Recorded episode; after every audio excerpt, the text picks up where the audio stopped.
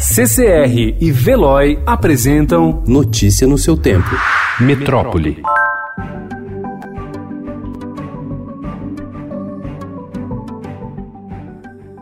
O Ministério da Saúde avalia aumentar o número de análises para diagnóstico do novo coronavírus no Brasil com a importação de testes rápidos.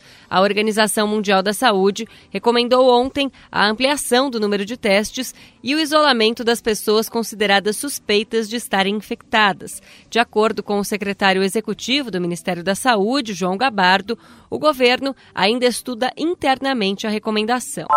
O Ministério da Educação anunciou que vai publicar portaria autorizando as escolas a substituir aulas presenciais da educação básica pela modalidade à distância por 30 dias. A medida ainda pode ser prorrogada. A alteração foi elaborada pelo Comitê Operativo de Emergência do Ministério, criado para pensar alternativas de contenção ao avanço do coronavírus em instituições de ensino. Ao menos 17 estados já tiveram as aulas suspensas.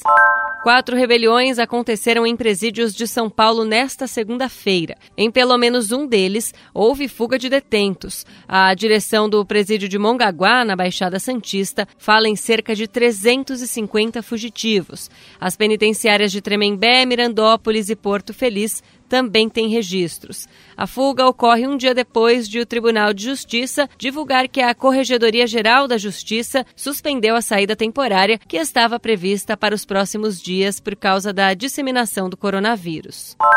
O avanço do coronavírus não está causando só preocupação e medo.